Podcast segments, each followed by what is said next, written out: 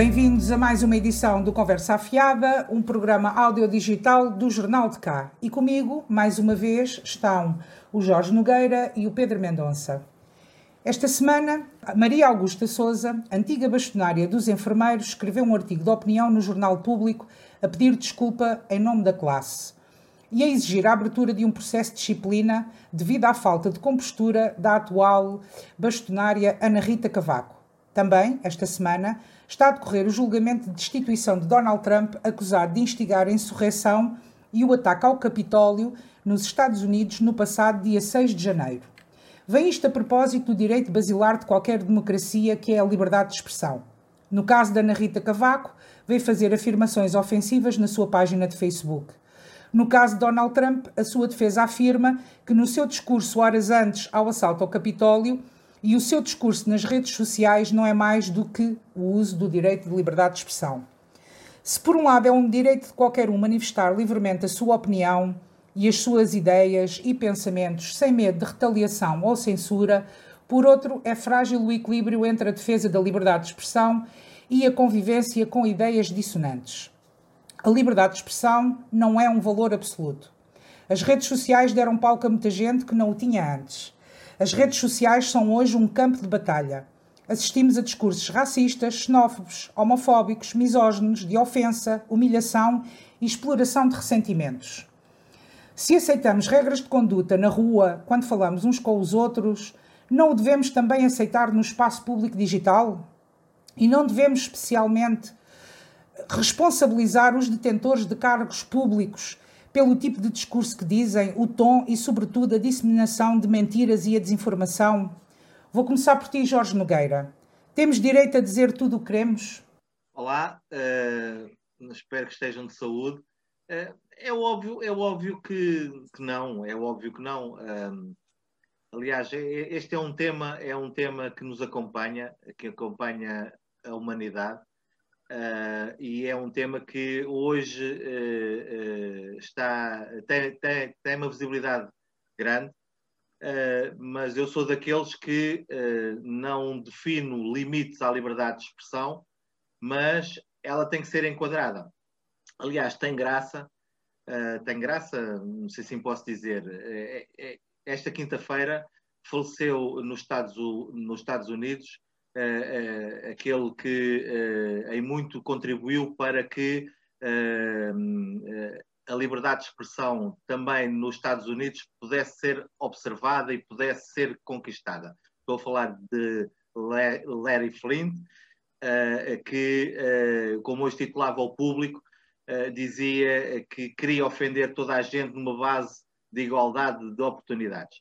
Uh, este é um processo é um processo engraçado. Uh, para quem não conhece, pode sempre visitar ou revisitar o filme Povo, O Povo contra Larry Flint, e que é, que é, que é um bom filme e que, e que, e que retrata bem aquilo que é a liberdade de expressão.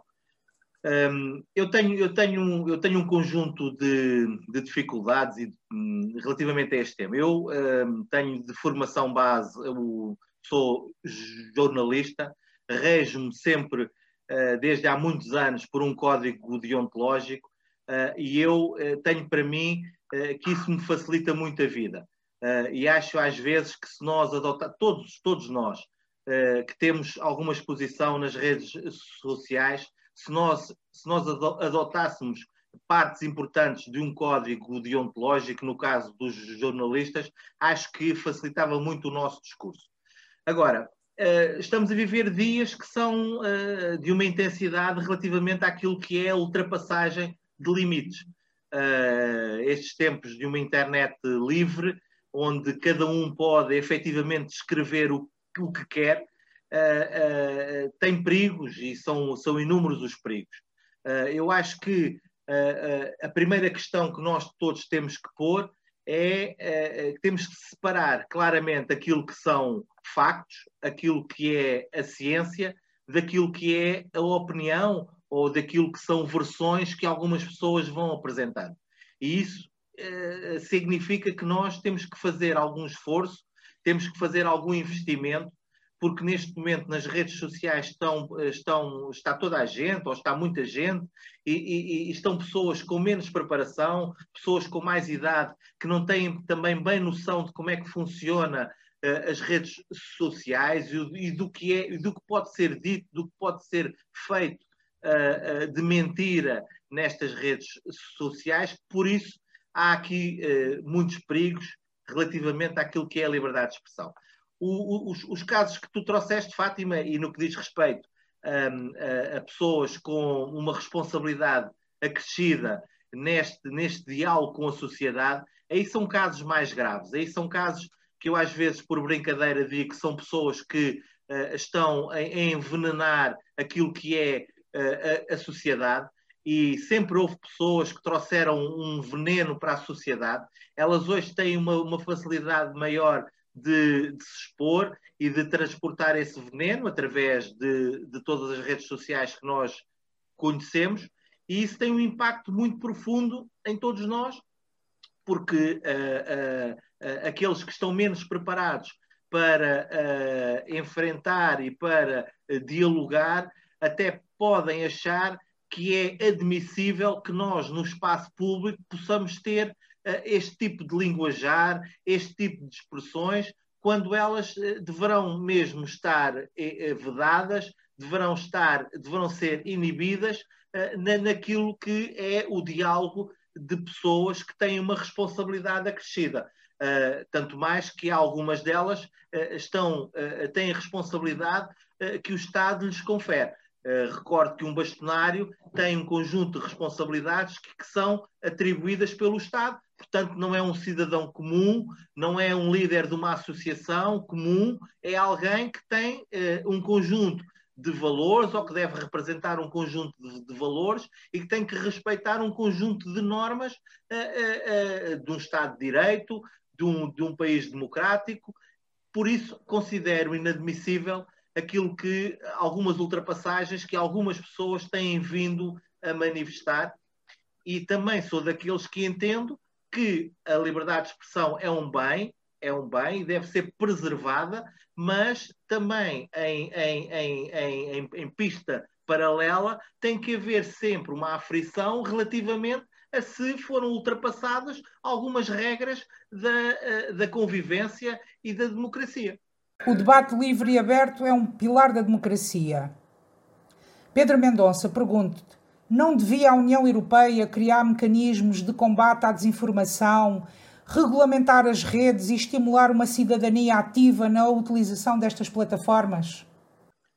A resposta é sim. Mas temos que ver aqui as coisas, eh, olá a todos e a todas, temos que ver aqui as coisas de, de dois níveis diferentes, um pouco como o Jorge estava a dizer, e acrescentar o nível jurídico, a ofensa e os crimes que excesso de liberdade de, de, de, expressão levam, deixa de ser liberdade de expressão, passa a, a configurar um crime. O que é que eu quero dizer com isto?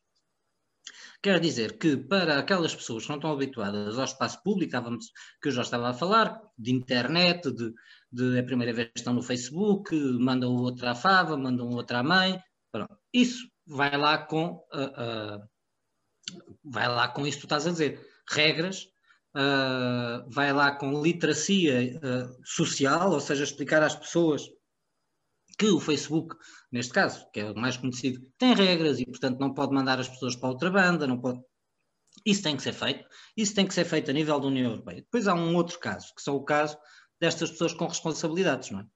E, e, e aí a liberdade de expressão, se por um lado tem que ser mais acarinhada que nunca, porque não se pode mandar calar uma pessoa porque sim, não é? Eh, ou porque não se gosta, ou porque não se concorda, mas por outro lado tem que ser, tem que estar num Estado de Direito democrático, uh, tem que estar clara uma situação.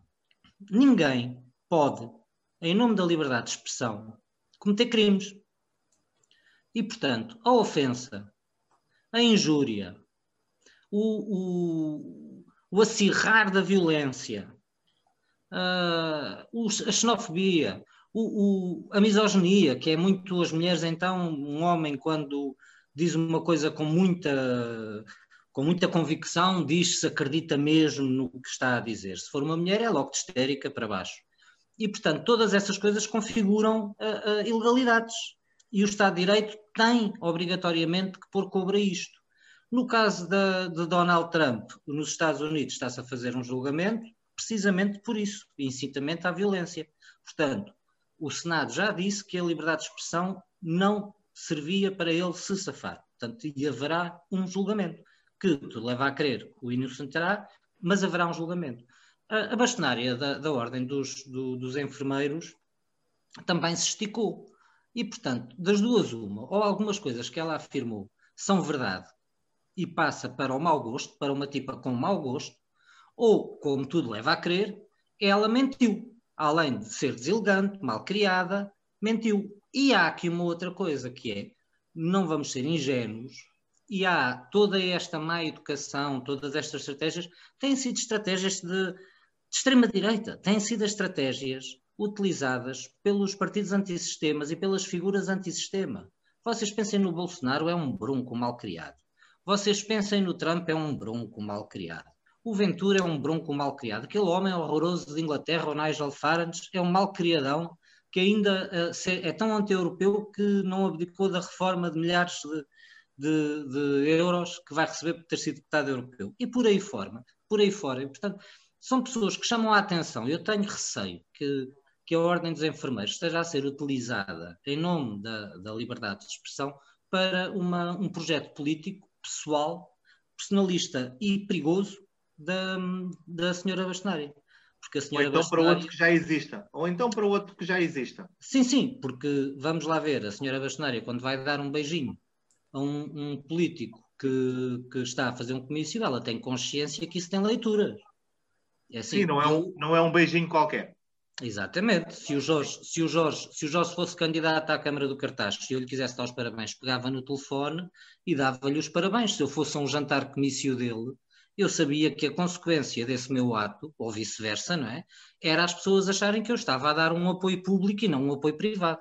Portanto, a senhora sabia o que estava a fazer. Mas eu, eu se a Fátima me permite, há uma questão, há, há uma, uma, questão que gostava de pegar, concordando com o que dizes relativamente àquilo que são, àquilo que são, aquilo que é a exposição de algumas figuras e, e, e, à, e à contenção e à inibição e à penalização que tem que ser exercida, há uma coisa que também me preocupa.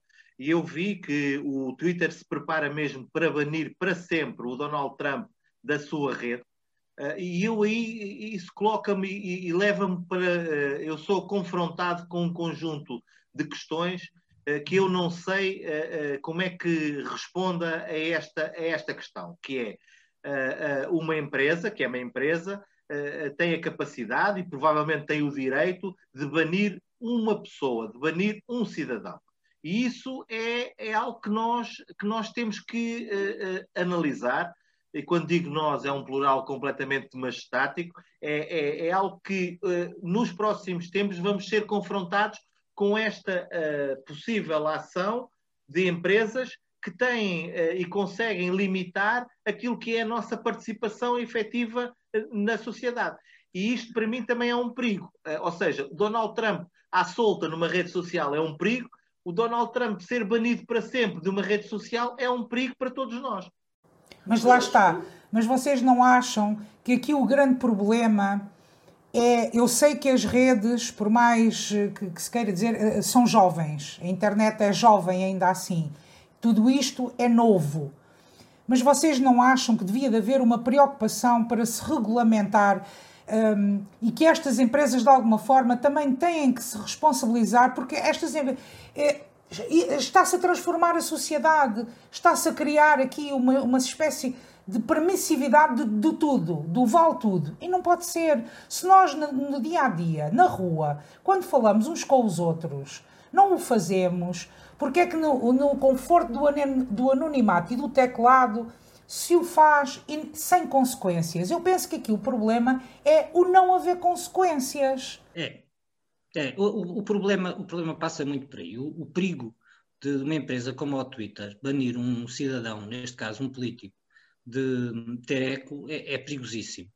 E o oposto, deixar tudo à balda, é perigosíssimo. Portanto, a, via é mesmo essa que tu estás a dizer, Fátima. Portanto, terá que obrigatoriamente haver uh, uma fiscalização imposta pelos, pelo, pelos Estados aos, às empresas para que elas façam essa fiscalização dos seus utilizadores caso a caso. Ou seja, se Donald Trump mente num, num, num tweet, pois aquele tweet a empresa deveria ter o poder de poder tirar e ele ter o poder, o direito de poder recorrer. Ou seja, as redes sociais não deviam ser menos regulamentadas que são, por exemplo, a imprensa. A imprensa, que foi desde sempre, e espero que continue a ser, um dos garantes da liberdade de expressão, tem regras. E, portanto, as redes sociais também as deveriam ter. E, é, um, e, é, é, complicadíssimo, é complicadíssimo. É, é mas a, o paralelismo que eu faço é às, à, à imprensa, apesar de não ter nada a ver com isso, o poder de influenciar a liberdade de uma comunidade é enorme. Ou seja, quantas vezes os jornais não nos salvaram a nós, humanidade, de ditaduras, de tipos doidos e não sei o quê. Agora, se não tivessem regras, tivessem tido sempre ao Deus dará, como foram muitos, muitas épocas do século XIX, então aí era um regabof que não, que não podia ser. Portanto, é o meio termo, eu acho.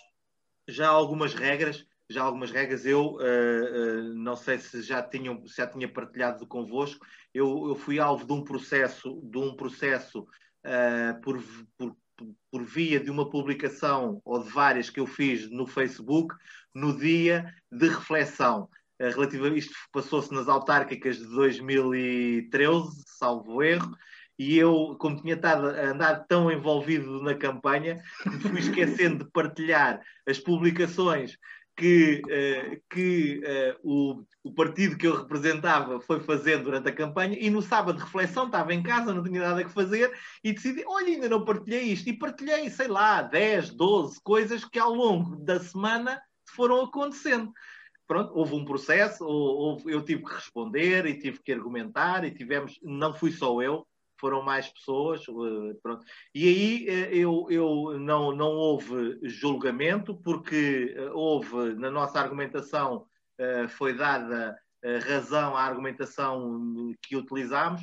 Isto só para dizer que há algumas regras, há algumas regras que devem existir, são muito, são muito difíceis de, de aplicar, porque não nos podemos esquecer que nas redes sociais uh, estão, não são só pessoas que estão, uh, estão organizações, estão perfis falsos uh, com uma dimensão que a nós, que é, pelo menos a mim, não passa pela cabeça. Eu só consigo avaliar quando vejo, às vezes, familiares meus que começaram por exemplo, no Facebook ainda não tinham 18 anos e que eles hoje têm todos mais de 10 anos ou mais 15 anos do que, do que, do que efetivamente têm, ou seja, que ao criarem perfis deram outras idades e deram. Há um conjunto de situações que nós não podemos.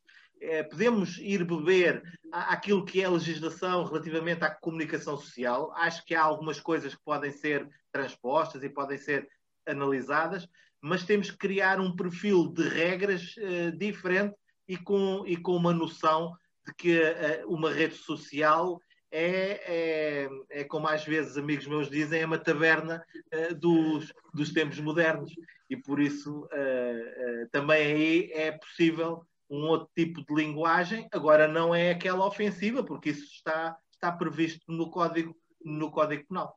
Mas lá está, o teu exemplo não foste responder à rede social, foste responder perante a, a, a, a CNE, certo? A Comissão Nacional de Eleições, violaste. Eu fui ao Ministério Público. Ao Ministério Público, seja, mas a através. CNE, a CNE, a CNE fez o processo, ou seja, recebeu uma denúncia, recebeu uma queixa, procedeu em conformidade e depois o processo foi andando. E eu houve um dia que fui à, à Polícia de Segurança Pública do Cartaz prestar declarações. Uh, foi isto que aconteceu. Mas lá está, voltando, é um, or um organismo exterior à rede. A rede não te penaliza em nada. E todas estas situações que nós estamos aqui a falar, não é a rede que penaliza. A rede, eu sei que, por exemplo, as redes têm um grupo, eh, aliás, eu até já vi os números, é, é, é bastante inferior o número de, de, de, pessoas que está a monitorizar estas situações, e estamos a falar de situações horríveis também, inclusivamente já vi casos de pessoas, já vi reportagens de pessoas que trabalhavam a fazer precisamente isso, esse escrutínio, e que elas próprias uh, ficaram a, a, a, passar mal porque nós sabemos que há gente que coloca, como já vimos, situações de diretos de pessoas a assassinar outras pessoas, pessoas a mutilar-se. Quer dizer, já nem vou por aí, já nem vou por aí. Nós, neste momento, estamos a falar de uma coisa tão simples como é o comentário e a ofensa no comentário. Uh, e eu penso, de alguma forma, que estas pessoas, especialmente as que detêm cargos públicos, que deviam servir de exemplo. Se calhar, se estas pessoas realmente começarem a sofrer alguma consequência pelas mentiras que difundem e pelas ofensas gratuitas. Oh, Fátima, mas isso, isso tem muito a ver com o ambiente político. Porque uh, o ambiente político que nós estamos a viver é propício a dar voz a esses, a esses tipos de, de, de ações, ou seja, ai, ele, ela diz o que mais ninguém tem coragem e agora vão multá-la, vamos todos cotizar-nos. O Donald Trump ainda está a ganhar dinheiro de um site que ele tem em que pede dinheiro para, para a defesa judicial das eleições terem sido roubadas. Portanto, o homem está-se a governar com isto. E, portanto, ele não é inocente, nem é, e é absolutamente pensar em que linha se está a jogar, que as ofensas da, da Ana Rita Cavaco e outros como ela são feitas, porque andam sempre ali na, na linha de ela diz o que mais ninguém tem coragem de dizer dos bois do PS, dos bois do PSD, dos bois não sei do quê. Mas tu tens aqui uma outra coisa, desculpa interromper-te, tu tens aqui uma outra coisa que é o famoso algoritmo, ou seja, Uh, já, já, já o Churchill dizia e, que uma mentira uh, corre mais, dá duas voltas ao mundo antes da verdade de ter tempo de vestir as calças. Uh, saiu agora um estudo também, agora quer dizer, já há tempos, um, um, estudo que dizia que uma mentira é seis vezes mais rapidamente difundida como a verdade. De, isto porquê? O tal clique, a busca do clique, o algoritmo que puxa, uh, uh, não é? Estas inverdades ou estas mentiras ou este escândalo, quanto mais escandaloso tu fores, que é o que faz o discurso de Donald Trump, que é escandaloso e essas tais verdades que tu estavas a falar, ah, ela diz o que mais ninguém tem coragem de dizer, que as pessoas gostam de ver essas coisas e isso é rapidamente difundido. Quando tu vês jornais sérios que nas primeiras notícias uh, sobre um assunto, portanto, naquela última hora, fazem a primeira coisa que fazem é pôr uma frase para chamar ao clique e depois mudam o título. Assim que faz muito isso, que é uma coisa feia, o público faz muito isso, e, e, e, são os meios de comunicação social que nós, juntamente aqui com a RTP e o Expresso, estamos habituados a dar, hum, a dar mais seriedade. Agora, nós vimos de um caso que já aqui falámos, do, do hum, não, não foi do que falámos, foi o desta semana daquele, eh, daquele especialista que resolveu sair para se poder dedicar ao, ao plano de vacinação. Mas quando, o, quando soube que o homem saiu, as primeiras notícias foi que o homem tinha sido silenciado e foram dadas por supostamente órgãos de comunicação social que nós esperávamos alguma contenção, não é? Depois tu abrias a notícia e a notícia tinha a contenção toda necessária. Mas o título levou, levou-me a mim a clicar imediatamente a pensar, estes gajos endoideceram, estes gajos, vulgo o governo e a presidência, estes tipos endoideceram. E depois tu vais a ler, e na altura ainda não sabia de nada, e portanto não havia nada para dizer. E portanto é, é, é o ar dos tempos políticos que, que, tem que ser contrariado. E enquanto não for contrariado, uh, e, muitas, e vai ter que ser contrariado, infelizmente, na justiça algumas vezes, um, esta situação não vai, estas Anas Ritas Cavacos e estes André Venturas vão sempre existir. Não te contrariando. Sim, porque há uma pressão enorme dos, do, dos órgãos de comunicação social, estão, numa, estão a viver dias terríveis, há uma pressão enorme e, e a procura de audiências é, é algo que, uh, uh, e num tempo de escassez, como é este tempo de escassez financeira, em que, em que os órgãos de comunicação social têm que procurar tudo e estão a procurar, muitos deles estão a procurar um mau caminho que depois vem influenciar toda a sociedade. Não, não, há aqui também uma outra coisa. É claro, não, não tirando razão, como é óbvio, o Jorge tem razão naquilo que está a dizer, é um ponto, tu tens razão naquilo que estás a dizer, é o outro ponto mas nós desde sempre sabemos que o título na imprensa é o que faz vender. Aliás, antes de existir as redes, e nós, nós, nós quando estudamos comunicação social, aprendemos a fazer títulos. Aliás, nas redações, há os tituleiros, há quem tem jeito para o título e.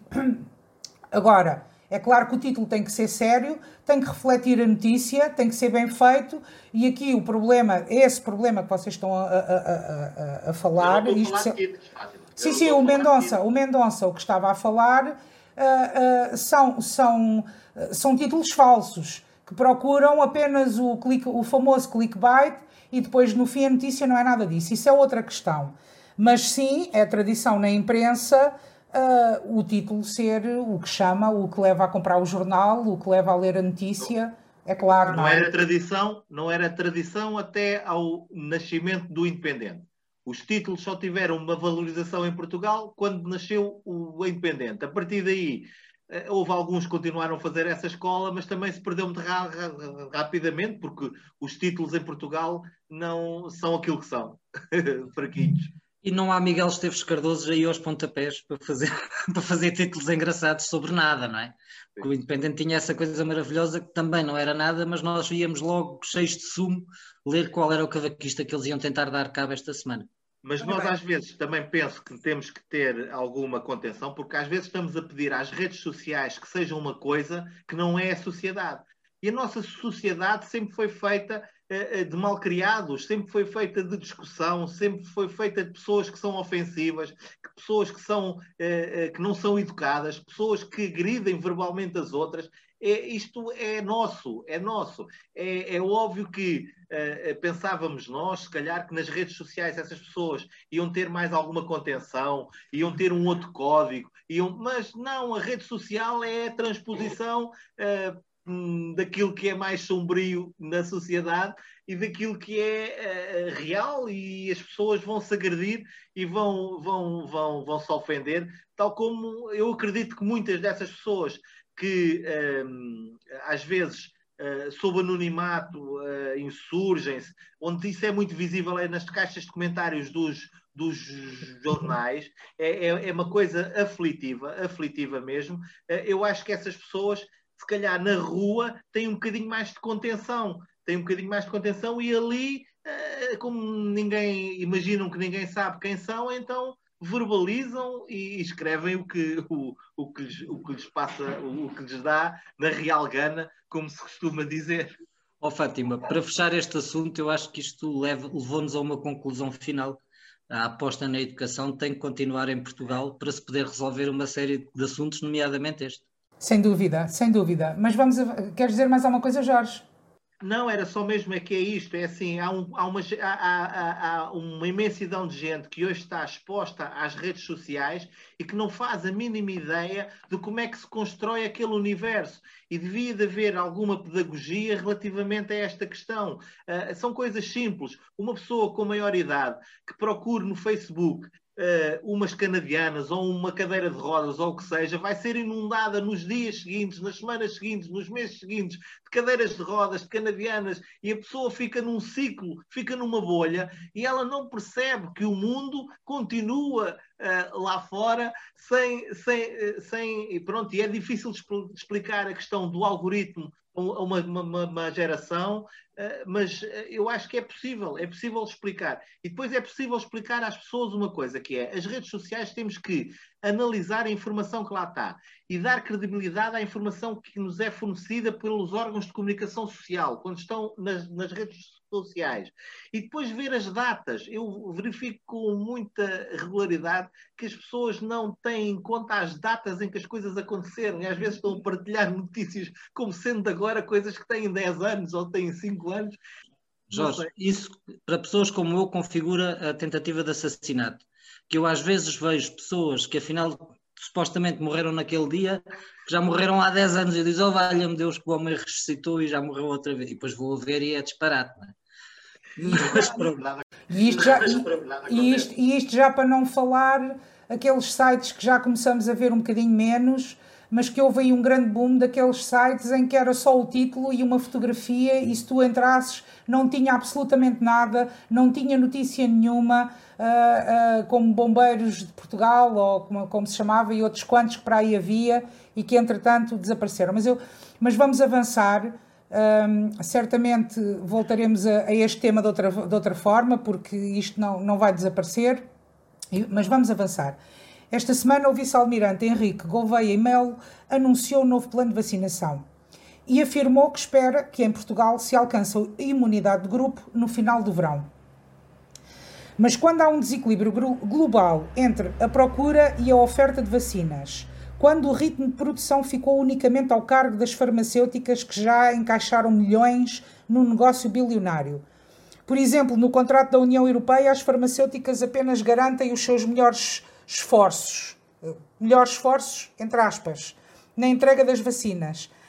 Há uma necessidade universal de salvar vidas, há uma emergência sanitária, há novas variantes a surgirem, houve um abundante investimento público. Posto isto, como fica a solidariedade global?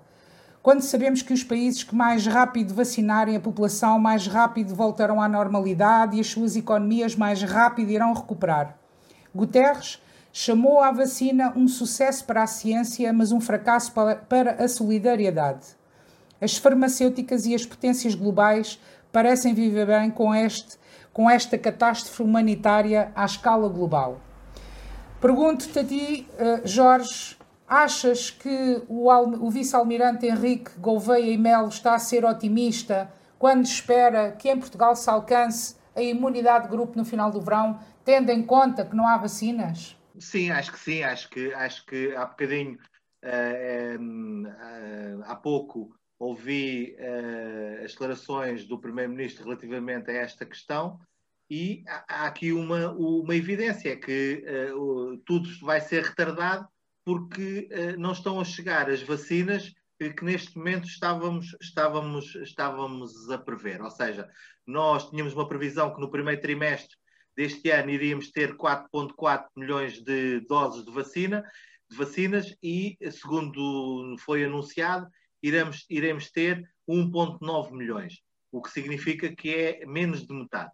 Uh, era como tu há bocadinho dizias, Fátima, que uh, uh, a clientela da, da, para as vacinas, neste momento, são quase 8 mil milhões de pessoas. É, é, é a humanidade, é, é, a clientela que temos.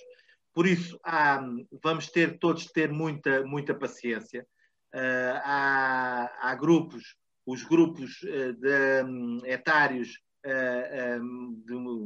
mais baixos e sem qualquer patologia, uh, estou convencido que se forem vacinados ainda em 2021, acho, acho que as coisas estão a correr bem, porque tendo em conta tudo o que, o que é previsível, acho que tudo vai ser, vai ser retardado e vai, ser, vai sendo adiado.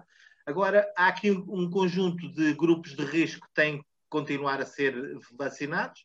A expectativa daquilo que são os, salvo erro, os 60% a 70% eh, de vacinação da, da população para garantir um, ehm, a imunidade de grupo, que eu acho, acho, que essa, antes do verão, não, não estará.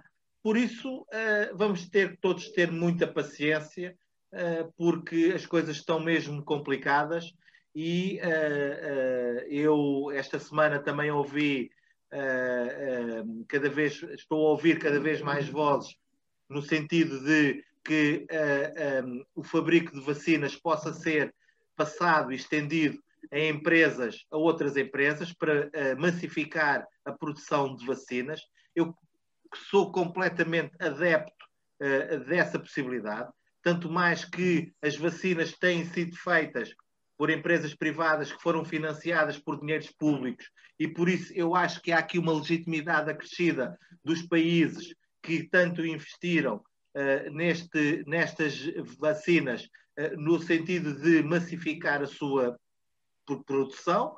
E isso é, é algo que vamos ter que uh, muito rapidamente fazer fazer este caminho. É claro que não é Portugal, é claro que terá que ser a União Europeia, é claro que uh, uh, os Estados Unidos também têm um, um, tremendo impacto nesta matéria, mas acho que mesmo, temos mesmo que alargar, ou seja, as empresas que são detentoras das patentes vão mesmo ter que uh, fornecer, sob garantia, é óbvio, essas patentes para que as vacinas possam ser fabricadas numa, numa dimensão uh, que hoje não está a acontecer. Pedro. Bom, é, como, como disse o Jorge, uh, é óbvio que está a ser otimista, mas a missão do, do vice-almirante também implica alguma dose de otimismo, ou seja, o senhor está a gerir um, um plano de vacinação, mal seria se a, a, ao primeiro percalço, ou ao segundo ou terceiro percalço, se é só valha-me Deus, não vamos fazer nada. Portanto, isto vamos ter que adaptar. E a adaptação tem que se passar por aquilo que o Jorge também disse e que tem sido o que o Estado português tem dito, que é salvar vidas, não é? E, portanto, mesmo este confinamento ainda sem fim, mas com previsível fim em meados de abril, também vem nesse quadro. Ou seja, todo este discurso do confinamento total ser expandido também só faz sentido porque há a consciência que não vamos ter vacinas suficientes para o ir levantando mais cedo. É? E, portanto, até ao final do ano, eu estou convicto que os adultos portugueses uh, uh, uh, estarão vacinados, também por via de outras soluções, como o Jorge avançou, que passam por soluções, digamos, criativas, que foram utilizadas também, por exemplo, no tempo das grandes guerras. E, e portanto, não aqui pondo em causa a propriedade privada das empresas, a, vida humana está acima destas situações e, portanto, esperemos que não se chegue a um ponto em que a União Europeia tenha mesmo que tomar medidas de europeização de algumas companhias. Até porque estas companhias farmacêuticas sabem já uma coisa: este vírus veio para ficar e, portanto, o mercado de vacinas vai continuar. Um dos mercados mais ricos de vacinas do mundo é a União Europeia. Quer eles queiram, quer não queiram.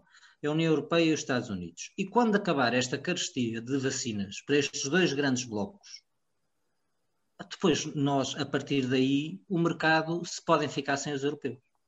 E isto obrigará a haver uma solução. Agora, a solução não é aquela que as companhias eh, venderam. Portanto, não é já amanhã as crianças, como é óbvio, parece-me perfeitamente já expectável que em 2021 não sejam contagiadas. Agora, também, como já disse o Jorge muito bem, se nós chegarmos a dezembro com os grupos de risco e a grande esmagadora maioria dos adultos vacinados, já é, algo, já é um grande, grande avanço. Porque nós estamos agora com estes problemas com a União Europeia e somos ricos. Nós, os europeus por muito que os portugueses gostem de se fazer desgraçadinhos muitas vezes, na realidade é que, em comparação com o resto do mundo, somos ricos. E vocês já repararam que aqui a grande tragédia é quando eles, na, na televisão, e começam já em, em cimeiras internacionais, a falar de África como se fosse África um país. E dizem, em África houve não sei quantos infectados. Em África não estão a ser feitos testes. Esta é a realidade. Portanto, África América do Sul, muitos países da Ásia, esses sim não têm acesso a nada. Como disse o António Guterres, é uma tragédia humanitária, o que o egoísmo nosso também, nós que nos queixamos da sanguice dos britânicos e da sanguice dos americanos, nós também estamos a fazer o mesmo, ou seja, nós estamos a tentar salvar os nossos. Ó oh, oh Pedro, os israelitas oh Pedro, os israelitas pagaram 40% a mais para terem aquela quantidade de vacinas que vão assegurar vacinar uh, a toda a população. A guerra a seguir económica vai acontecer. O país que tiver mais rápido a sua população vacinada vai ser o país que vai dar o salto económico mais rápido. É a guerra a seguir. Mas, mas é que tu repara, é que a, a, situação israelita, que também se insere nesta lógica do salve-se quem puder e salvemos primeiro os nossos e só depois dos outros, ainda vai mais longe e, e faz, começa já a fazer lembrar aqueles filmes de ficção científica que toda a gente gosta quando tem 16, 17 anos, que é, eles proporcionaram a uma empresa privada, sem possibilidade de os controlar, o acesso médico em direto dos cidadãos israelitas.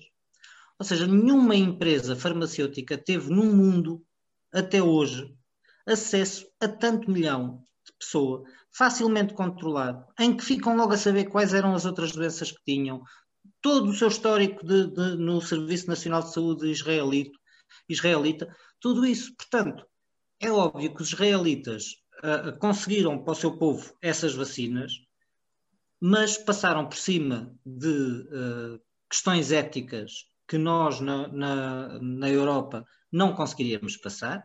O que é que seria se em Portugal nós soubéssemos que o Governo e a Presidência da República tinham dado acesso um, das nossas fichas médicas do centro de saúde à Pfizer? Isto para nós é impensável. Como eles são um povo que vivem em guerra desde que uh, foram uh, formados, tiveram a sua independência ou a sua formação, porque foi um Estado criado, um, portanto, para eles é aceitável, para nós não. Da mesma forma que para eles é aceitável os israelitas, os palestinianos estarem sem vacinas, que nós criticamos e que depois para nós já pode ser aceitável não nos preocuparmos minimamente com que vacinas estão aí para a África ou para a América do Sul. Mas depois não nos podemos esquecer, não nos podemos esquecer, desculpa Fátima, que é este problema da pandemia do SARS-CoV-2 não se resolve por blocos, não se resolve se Portugal estiver uh, totalmente vacinado, não se resolve se a Europa estiver totalmente vacinada. Este problema só se vai resolver quando todo o mundo globalmente estiver vacinado. Por isso tem toda a razão, tem toda a razão aqueles que dizem que era muito, é, é, é, tem que ser muito depressa, porque também já se está a perceber que as variantes que estão a surgir Uh, e com os cruzamentos de variantes, as coisas podem ser incontroláveis. E isso não, isso mesmo que nós, mesmo que nós imaginando num, num cenário idílico, que conseguíamos até agosto uh, vacinar toda a população portuguesa, eu tenho uma série de dúvidas se, o, o, que é que nós podíamos fazer com isso, tendo em conta que uh, continuávamos com uma boa parte do mundo com o qual temos relações sem qualquer controle. E, e, isso faz com que, é óbvio, há um, um outro dado que é importantíssimo nisso, é durante quanto tempo é que nós ficamos imunizados. E, e, e isso é, é, uma pergunta que neste momento ainda não temos resposta. É, é, porque, infelizmente, para todos nós, isto é mesmo uma novidade. E não é, e não é por ser uma novidade para mim, é por ser uma novidade para os cientistas, é por ser uma novidade que ainda tem que ser estudada e que tem que ter tempo. E isso faz com que nós uh, tenhamos mesmo que nos esforçar para que a resolução do problema seja global e não local. E, Jorge, além da parte científica, há também uma componente que nós estamos aqui a esquecer-nos no capitalismo global, ou nesta globalização capitalista, que é, nós sabemos que os, que os Adidas são uma marca alemã. Mas quem tem fabrica os Adidas não são os alemães, não é? São as pessoas no Bangladesh ou na, na Indonésia, ou onde seja. Verificou-se, Pedro, isso verificou-se na escassez de máscaras que a, que a União Europeia teve, que não havia uma única máscara que fosse produzida no continente europeu. Porquê? Porque do ponto de vista ambiental é de uma agressividade tremenda. Onde é que estavam a ser produzidas? Como a gente, toda a gente sabe, China, Índia, uh, uh, uh, em paragens onde, onde, onde as questões ambientais têm. Ah há aqui, uma, há aqui uma justiça que tem que ser feita a um partido português.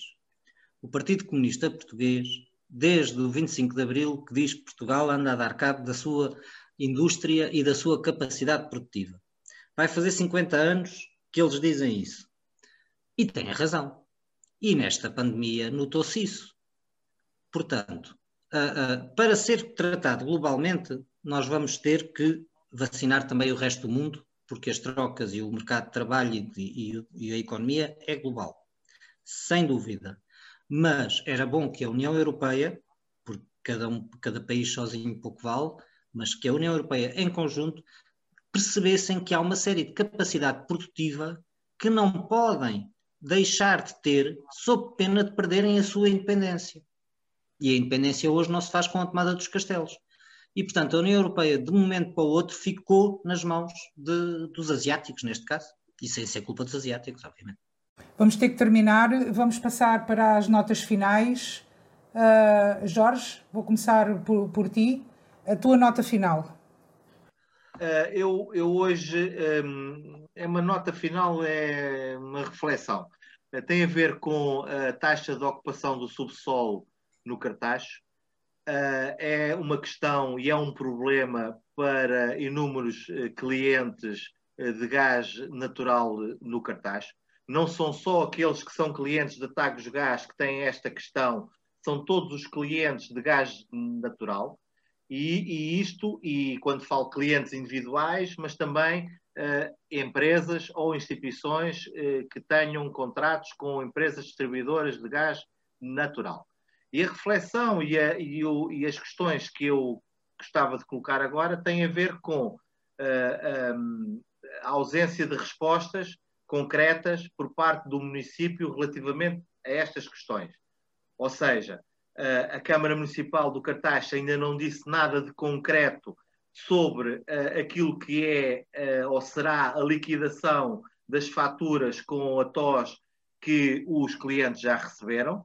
Uh, eu não vi nada ainda de concreto relativamente a esta matéria, a esta questão, tal como ainda não, ainda não, ainda não vi nenhuma resposta por parte da autarquia sobre, concretamente, um, um, conjunto de cidadãos que têm centenas de euros ou dezenas de euros para pagar relativamente a essa TOS, nem, nem algumas instituições ou algumas empresas que provavelmente terão milhares de euros para pagar relativamente a esta taxa. E isto leva-me também a questionar a autarquia do ponto de vista de, daquilo que é a comunicação que tem estabelecida com os municípios. Eu sou daqueles que acho que as instituições têm que ter um, um diálogo muito transparente com aqueles, eh, no caso a autarquia, com os seus municípios, e, e neste momento acho que eh, esse papel não está a ser minimamente cumprido, não está a ser respeitado, e, e eu acho que este é daqueles temas em que uh, é preciso mesmo ser exigente, são precisas mesmo respostas, Uh, eu admito que possam não ser respostas conclusivas, eu admito que, possa, que o assunto possa não estar fechado, eu admito que possa haver negociação, eu admito e sei que nós vamos ter que pagar a taxa de ocupação do subsolo. Agora, o que nós temos é que todos ter uma explicação, uma explicação para aquilo que já foi faturado, uma explicação para aquilo como é que será faturado no futuro, porque só uh, com estas respostas é que nós podemos uh, orientar, guiar aquilo que são as nossas relações, quer com o município, quer com as empresas distribuidoras de gás natural. Pedro. Bom, as minhas notas finais, vou passar por cima deste assunto do gás, porque devemos de voltar a ele, passam pela mudança uh, de comunicação, talvez não, do Presidente da República e do Primeiro-Ministro sobre, sobre a pandemia. Marcelo Rebelo de Sousa, enquanto estamos a gravar, está já a falar ao país e, e já está a dizer uma coisa que é, é, perigosa, a meu ver, é temos até à Páscoa para descer os, os infectados para menos de 2 mil. Ora, a comunicação tem que ser clara. É uma maratona. Não há salvar Natal, não há salvar outono, não há salvar verão. Não há termos que chegar até junho com X casos, não há termos que chegar até à Páscoa confinados para depois podermos. Não. Tem que ser contínuo. E eu acho que uh, uh, a tentativa do otimismo que já há bocado falámos por parte dos nossos governantes e das nossas figuras de Estado podem ser uh, muito complicadas, como se viu no Natal, com todos os partidos da oposição, do governo e presidente a alinharem pela mesma diapasão. Portanto, meus amigos, o objetivo não é chegarmos à Páscoa estacionados de 2000. O objetivo é chegarmos ao fim da pandemia com o mínimo de mortes possível. Eu hoje trago, a minha nota final é uma indignação. Soube-se uh, pelos últimos dias, uh, o assunto não, não estalou esta semana, já estalou na outra semana. A Associação ILGA tem recebido queixas de homossexuais impedidos de dar sangue quando se mantém a necessidade de dores de grupos sanguíneos A e O. Há homens homossexuais impedidos de dar sangue, mesmo sem terem comportamentos de risco. Ficamos a saber que estas dádivas estão sujeitas à discricionariedade dos profissionais de saúde, devido ao que parece ser uma série de alterações efetuadas nas normas da DGS. Esta situação, no meu ponto de vista, é inaceitável e é preconceituosa quanto à orientação sexual destas pessoas. Queres, queres falar? Quero, só, quero, só, só acrescentar aí um, um dado ao que tu disseste. É também ilegal e um, o próprio Instituto do Sangue, às pessoas que recusou, tornou a entrar em contacto, a pedir desculpas e a dizer que as pessoas, o sangue delas era bem-vindo. O que se passa é um assunto técnico que na União Europeia ainda está a ser tratado. Em Portugal, como no resto da União, enquanto isso não ficar definido uh, igual para todos, heterossexuais, homossexuais e todo o resto do mundo, uh, há esta discricionalidade. E, portanto, o que se passou, ao que julgo saber, porque tentei me informar junto do Instituto de Sangue, o que se passou foram, foi um médico, nomeadamente uh, homofóbico e conservador, que extrapolou as suas funções e foi respondendo no site do Instituto uh, homens que têm sexo com homens não podem dar sangue. Ponto final. Era a resposta do senhor. Felizmente, uh, a maioria dos partidos políticos reagiu na Assembleia da República, a ministra pediu, um, pediu explicações ao Instituto do Sangue e, ao que sei, isso está ultrapassado. Mas não está ultrapassada a homofobia profunda que existe na sociedade portuguesa. Isso vamos ter sempre com ela. Não está completamente ultrapassado porque uh, uh, estas tais questões e estas tais normas ainda não estão claras. Ainda assim fica a minha indignação. E, uh, e ficamos. Temos que apostar muito na educação. Temos que apostar muito na educação. Aliás, são este tema, tal como o que arrancámos a nossa conversa desta semana, se resume a isso, à educação. E ficamos por aqui esta semana. Um, cá estaremos uh, na, na, próxima semana. Este programa vai para o ar à sexta-feira. Uh, sigam-nos nos canais, sigam-nos no Jornal de Cá, uh, no, no, sigam-nos também no SoundCloud e no Spotify. Façam gosto para, para vos aparecer o novo programa sem, sem, grandes, sem grandes dificuldades e divulguem. Até para a semana, fiquem bem e muita saúde. Até para a semana e não nos sigam na rua, só, nos, só no mundo digital. Saúde, saúde para todos.